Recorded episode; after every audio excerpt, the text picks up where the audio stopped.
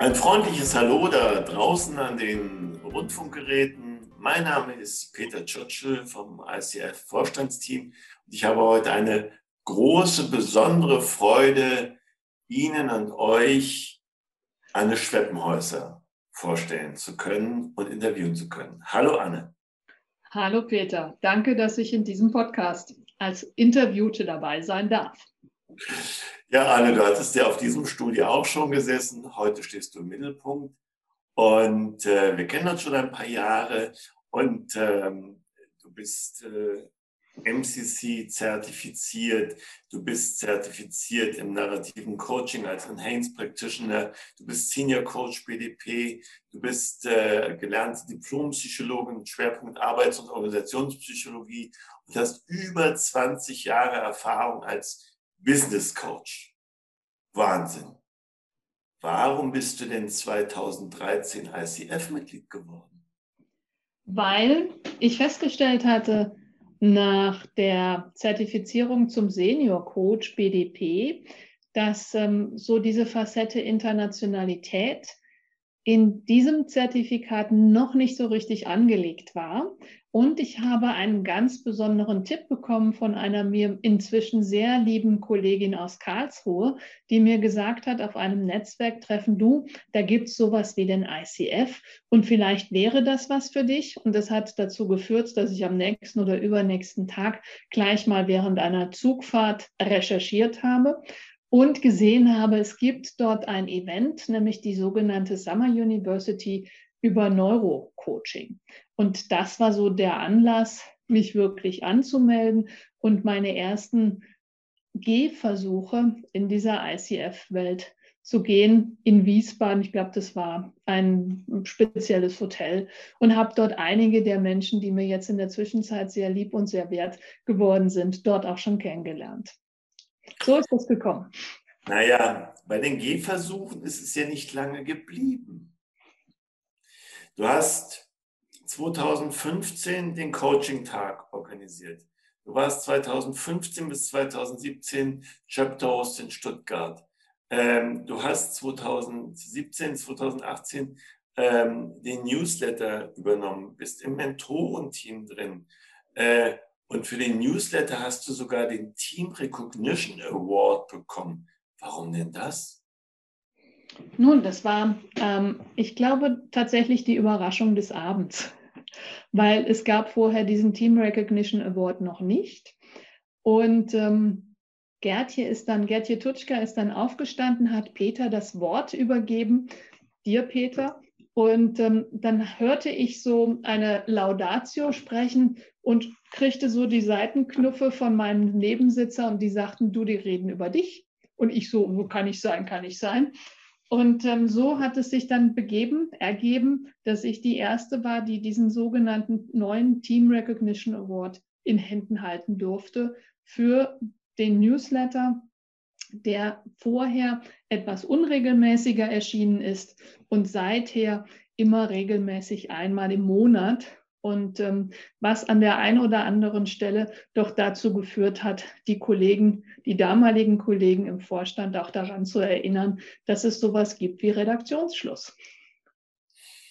Klasse, ja. Der Newsletter ist ein äh, wesentlicher Bestandteil unserer Kommunikation vom ICF Deutschland und wie gesagt regelmäßig sehr umfangreich. Ähm, und dann ging es ja gleich weiter. Du bist ähm, in den ersten Prism Award, den wir 2018 ausgelobt haben, an die Coaching-Programme der Industrie mit in der Jury gewesen, 2019 auch, äh, was 2019 sogar auf globaler Ebene im Circle of Distinction in der Jury gewesen. Und äh, Wahnsinn. Seit 2019, und darüber wollen wir heute reden, ähm, hast du die Virtual Education mit aufgebaut und betrieben. Ähm, was ist die Virtual Education und warum?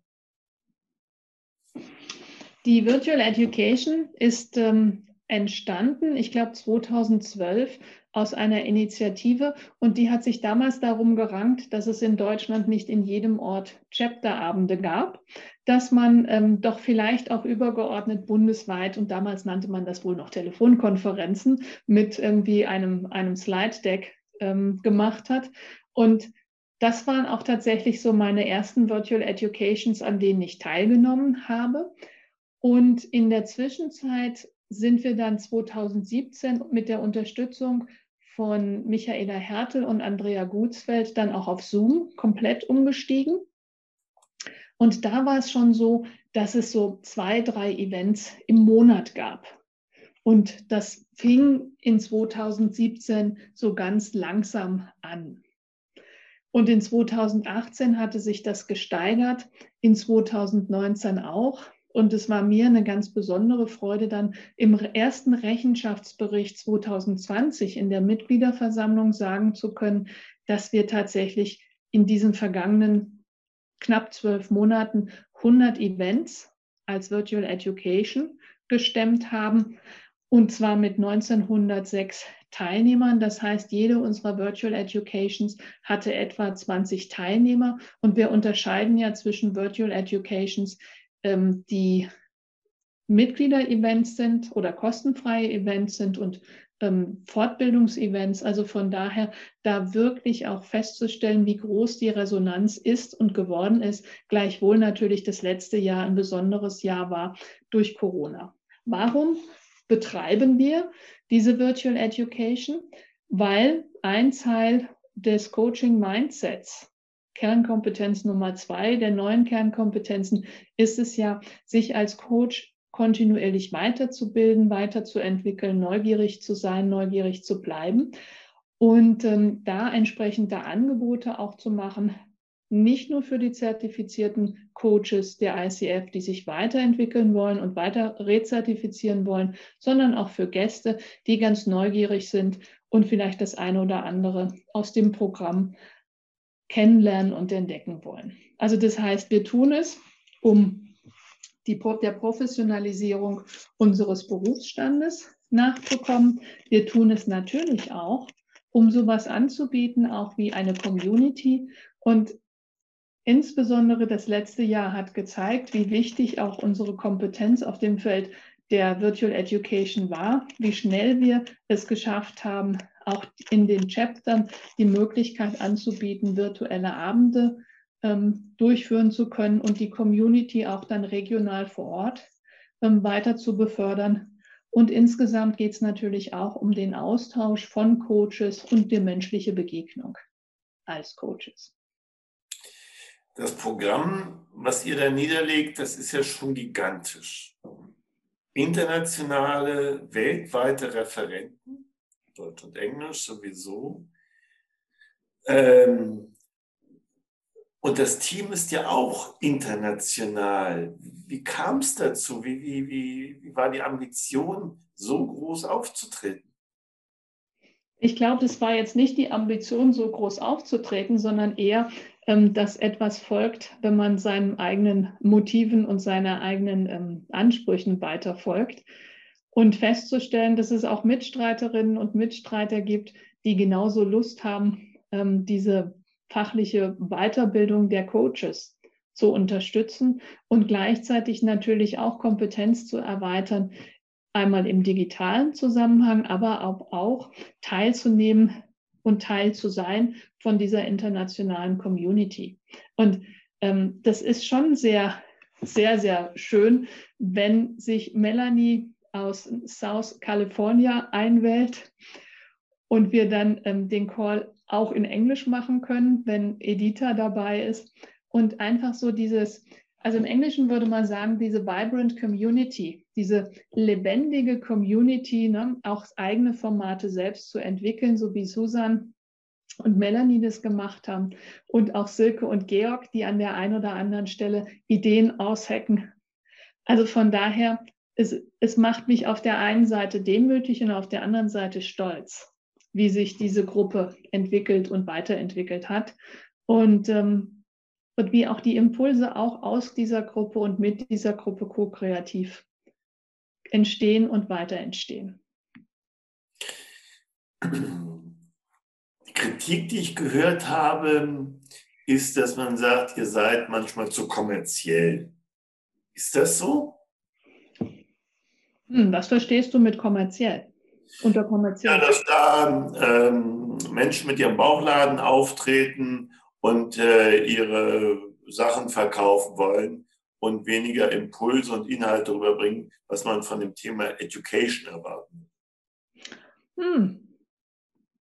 Ich glaube, das passiert immer nur genau einmal. Und dann haben wir das über die Qualitätssicherung, die wir insbesondere im letzten Jahr angesetzt haben und vertieft haben, relativ schnell raus.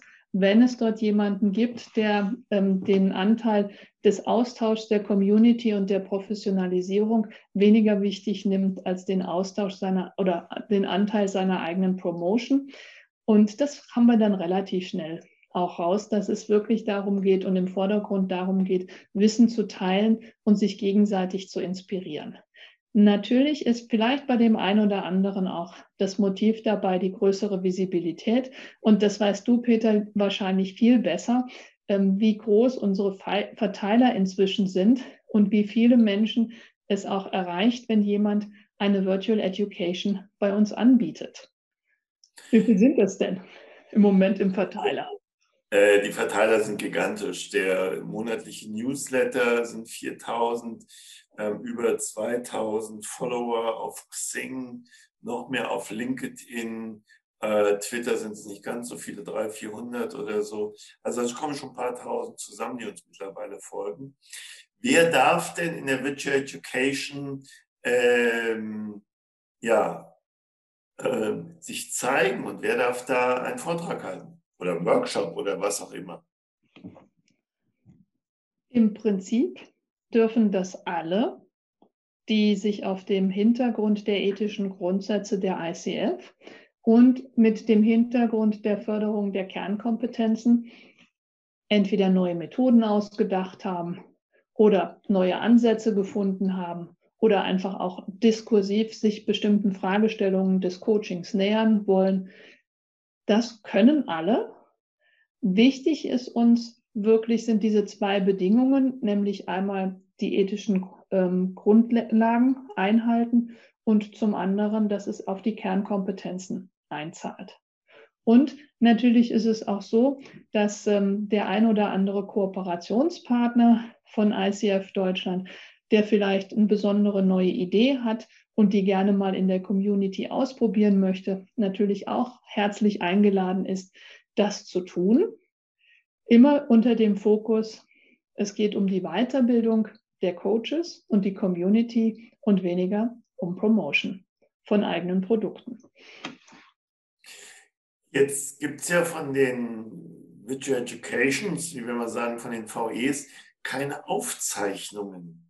Wäre das nicht interessanter für alle, wenn es da noch ein paar Konserven gäbe, die man sich hinterher anhören könnte, wenn ich gerade an dem Abend nicht kann? Diese Frage haben wir häufiger bekommen. Und ähm, da wir damit sozusagen auf den Markt gegangen sind, dass wir eine Live-Plattform sind, um auch die Interaktion und den ungestörten Austausch ähm, zu fördern, werden wir aller Wahrscheinlichkeit nach, also in den letzten solange ich das überblicken kann, zwei, drei Jahren hat es, glaube ich, zwei oder drei Aufzeichnungen gegeben.